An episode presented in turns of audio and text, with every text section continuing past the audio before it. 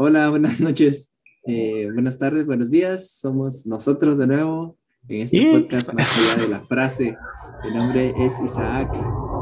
Y yo soy Dani, Dani Ramos. Y pues hemos vuelto.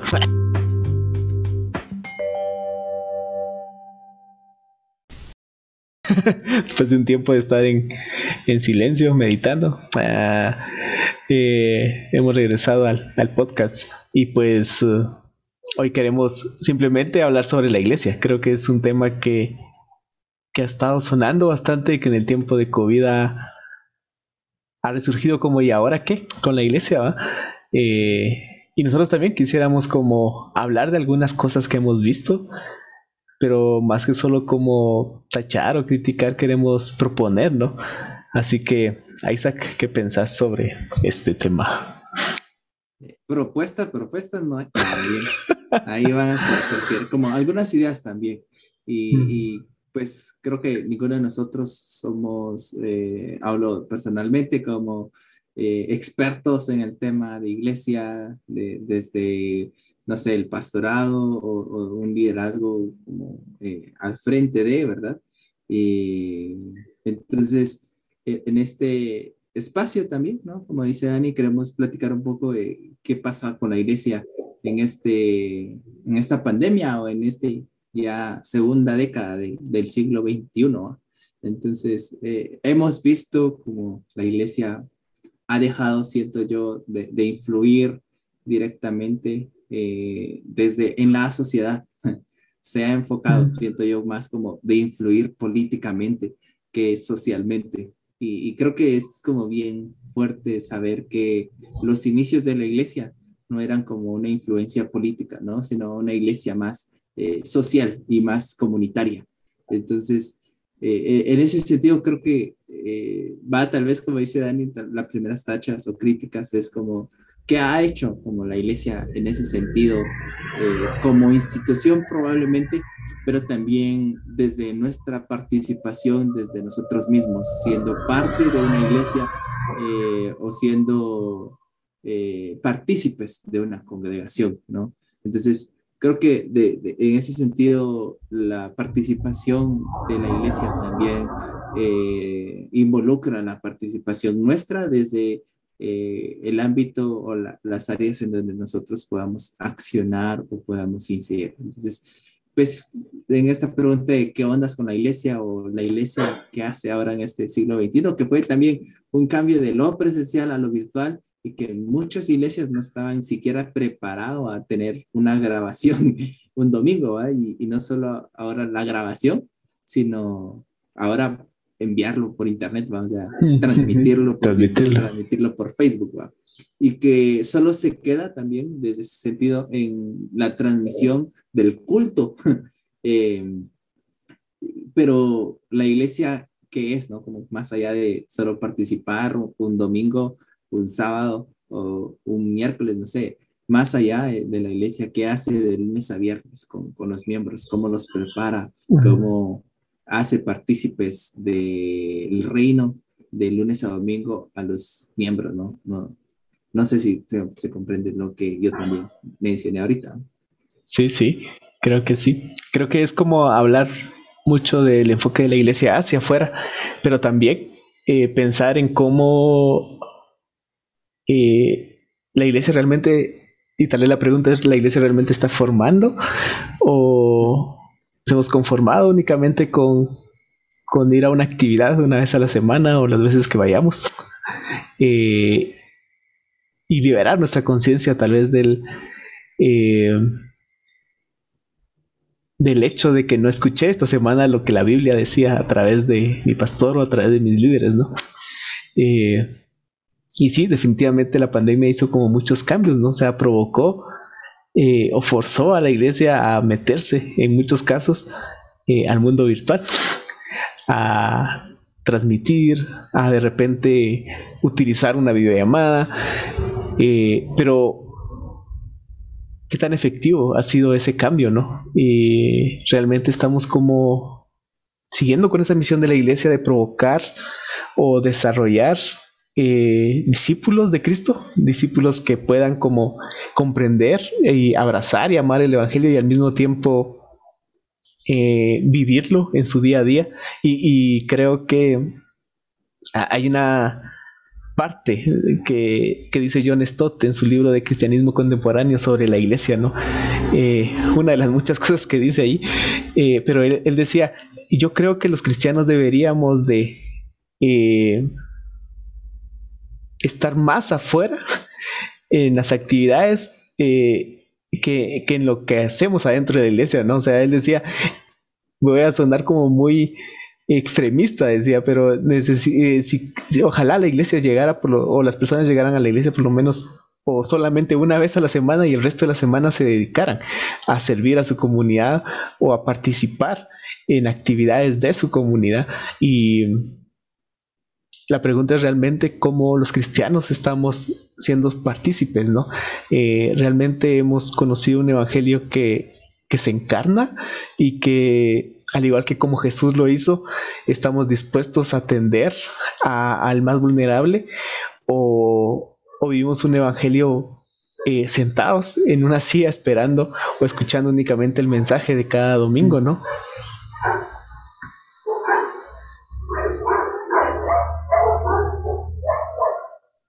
el soundtrack.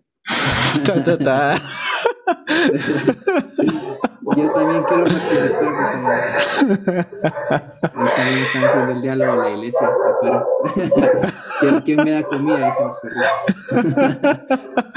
Pero sí, justamente este, esta distinción de lo que puede o no puede hacer la iglesia. Y acá hablando en Guatemala, ¿no? Como, como vemos la, o sea, la incidencia, tal vez más allá de la influencia de la iglesia, la incidencia de la iglesia, de la misión y del evangelio en nuestras comunidades, ¿no? eh, más allá de, de, asistir a un domingo, más allá de solo tener eh, o cumplir con, con ciertos días de, de, llegar a la iglesia, ¿no?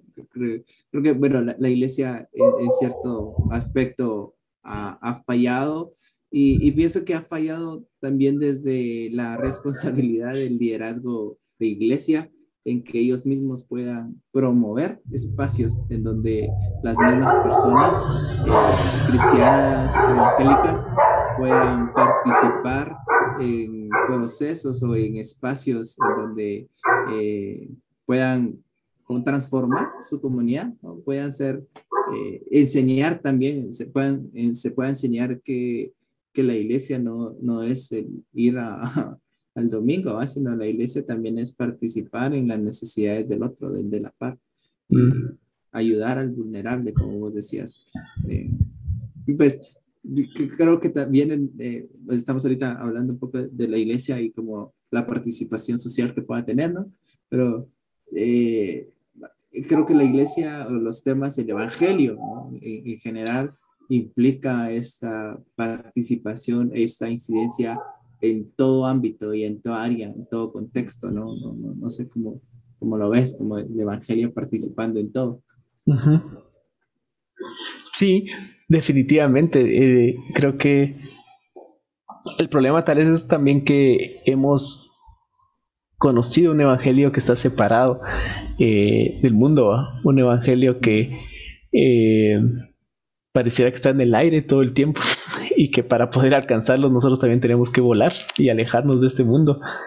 Pero es increíble cómo Jesús también en su oración, ¿no? En Juan 17 antes de morir dice, no te pido que los alejes del mundo, sino que los apartes mm. del mal. Y, yo creo que esa ha sido como la, la invitación de, a la iglesia, ¿no? O sea, no, no los alejen del mundo, sino enséñeles a apartarse del mal, enséñeles a entender por qué el Evangelio es la opción para la humanidad. Eh, y a veces queremos como eh, entender el Evangelio como algo que la humanidad tiene que creer, o sea como sea, ¿no?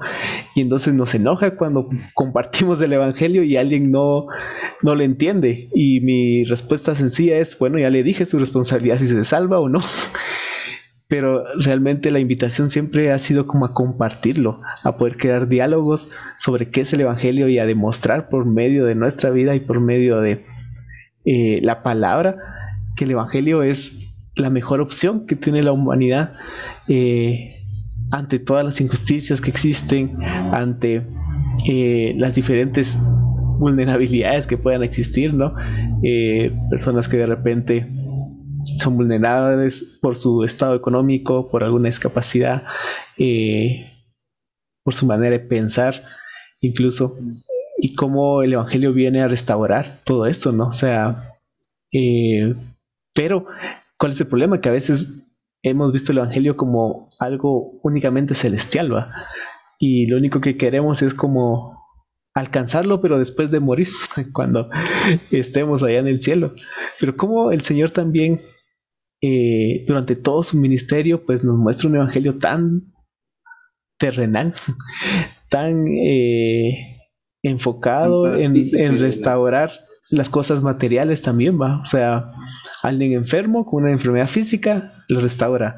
Alguien que tiene eh, algún problema, por ejemplo, con la economía, en el caso de, de saqueo, ¿no? Alguien que saqueaba a los, a los judíos y, y él llega a su casa con tal de restaurar no solo su vida, sino también restaurar su manera de vivir, hasta tal punto que él decide dejar todo lo que tenía y devolver lo que sabía que había robado.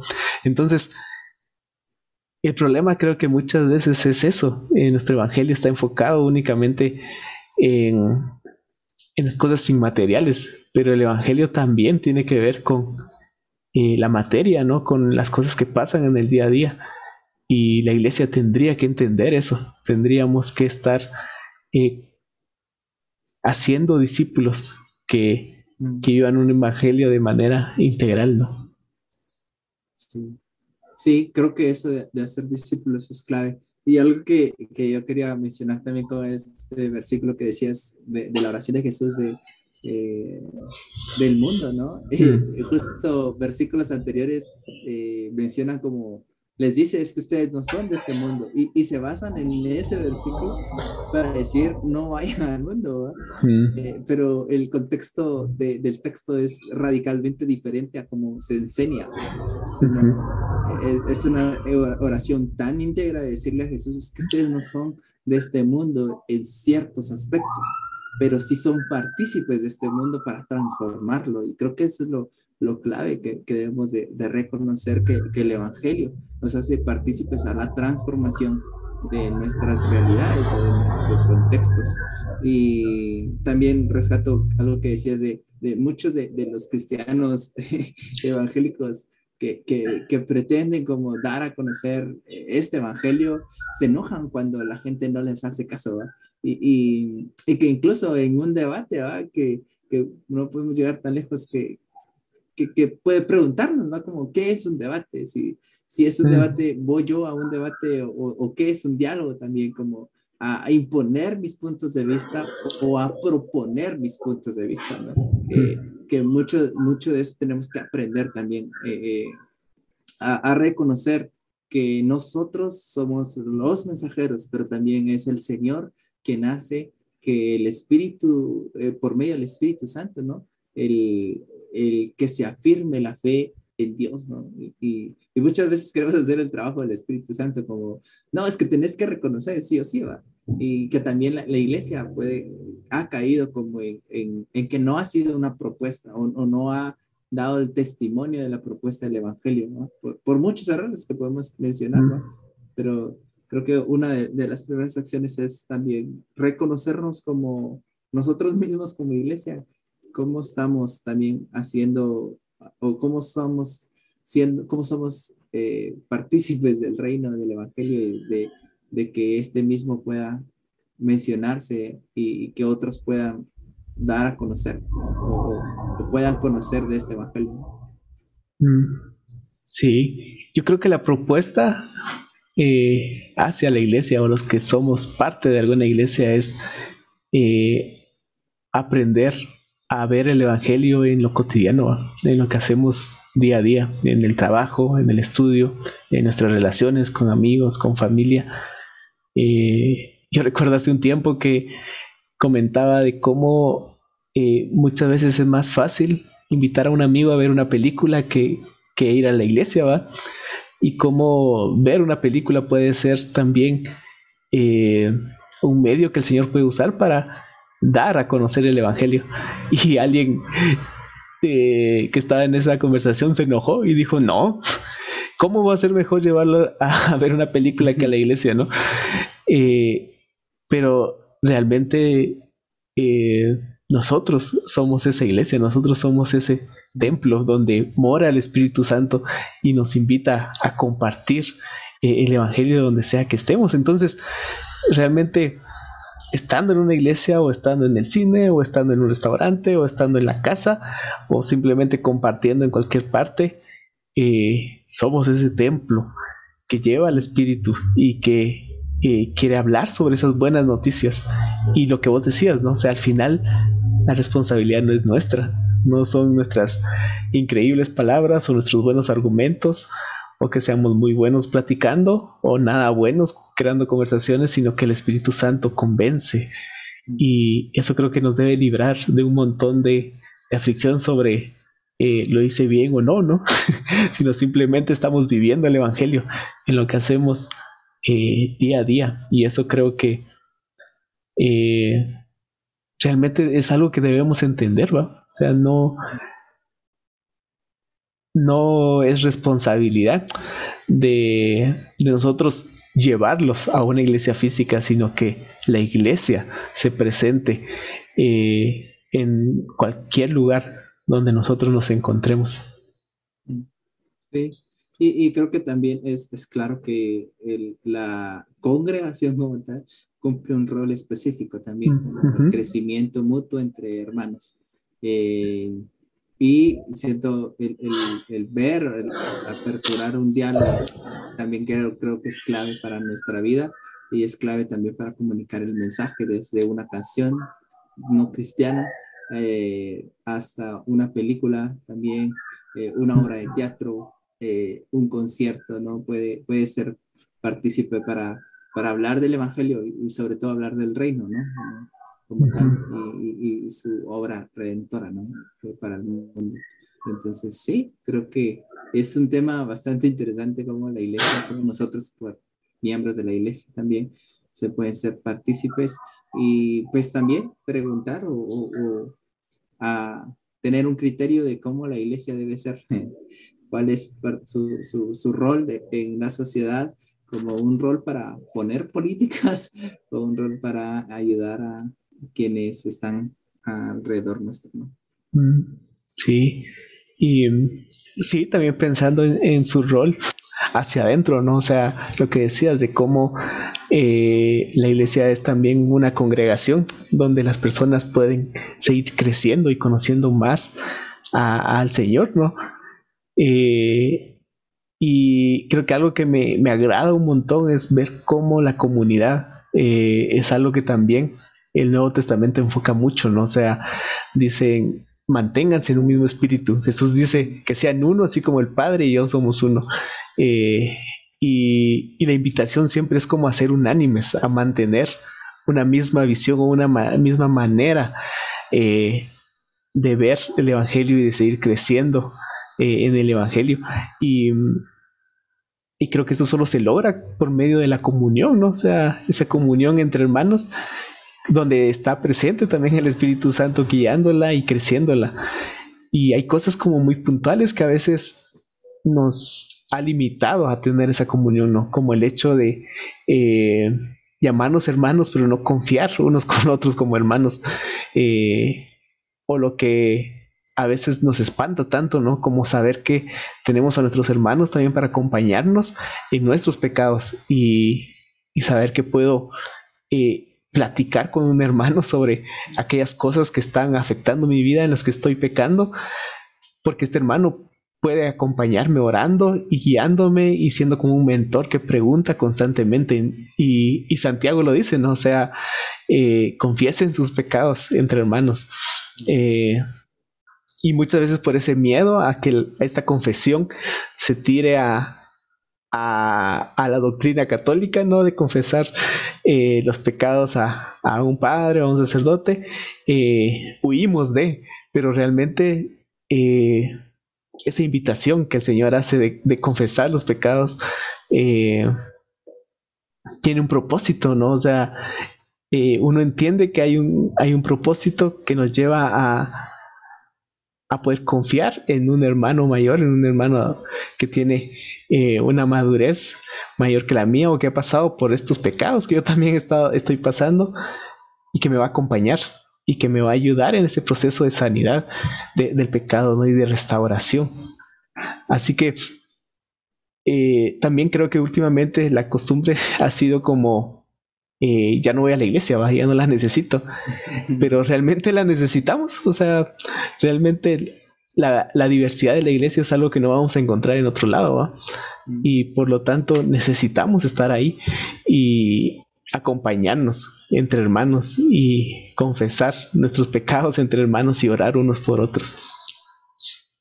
Sí, y, y creo que es un desafío para nuestra generación como esta iglesia también eh, o la iglesia tradicional eh, para nosotros. Eh, no sé ustedes, espero ahí los comentarios que, que, piensan también de cómo han visto, cómo ven la iglesia desde sus comunidades, desde sus lugares y cómo también desde nosotros y nuestra perspectiva podemos podemos ver a la iglesia. No, como digo, creo que para, para mí ha sido como un desafío también, como conectar con la iglesia desde, este, desde estos puntos que uno mira y uno puede eh, llegar a criticar, pero también como la iglesia, recordar, fue partícipe de nuestro crecimiento en, estos aspectos. Entonces, creo que sí, eso ha sido el, el, el tema, la frase de hoy como la iglesia, ¿qué onda con la iglesia? Teníamos, tenemos ahí todavía dudas sin duda, si ustedes ya la están escuchando, vieron el título, es porque llegamos a un título. Pero sí, como, esto de qué ondas con la iglesia, incluso con esto del siglo XXI, Como, ¿qué pasa? ¿Qué sucede? Y esa ha sido como la frase que queríamos compartir, que, que, la hemos tenido nosotros con Dani en mente. Y gracias por escuchar hasta acá, por quedarse 22 minutos ya escuchando. Entonces, eh, sí, Creo que ha sido bien chilero este diálogo y esperamos ahí sus comentarios también. Y gracias. Sí, nos vemos en la próxima. Gracias. Adiós.